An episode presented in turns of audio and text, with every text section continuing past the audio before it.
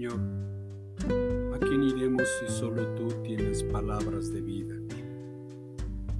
En el libro de Eclesiastés capítulo 4 versos 9 al 10 podemos leer, es mejor ser dos que uno, porque ambos pueden ayudarse mutuamente a lograr el éxito.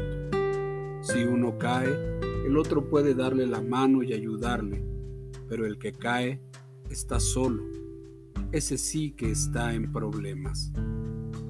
Puede ser una aflicción más desgarradora que el hambre, una enfermedad o la falta de un techo, escribió Maggie Ferguson en una revista.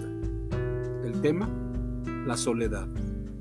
Con ejemplos conmovedores de cómo afecta la soledad, describía el aumento de este sentir que no discrimina estatus social ni económico.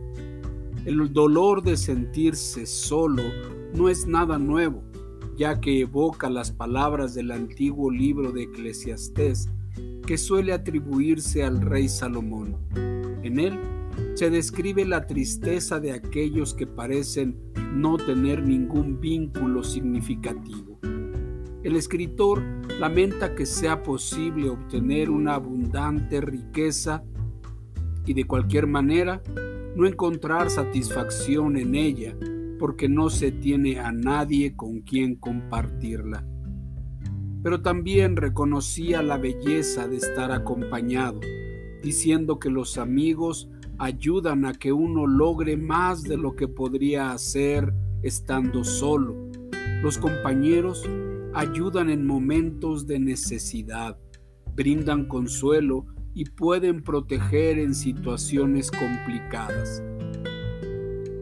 Es difícil luchar con la soledad.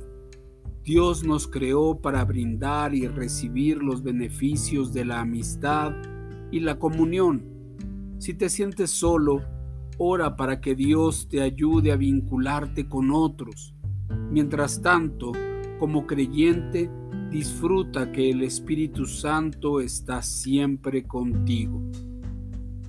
¿Cómo crees tú que podrías ayudar a alguien a que no se sienta solo. ¿Cómo has experimentado tú la bendición de tener la compañía continua del Espíritu Santo aún cuando te has sentido solo? Padre eterno, ayúdame a que cuando me sienta solo pueda brindar también amistad a otros que puedan estar solos.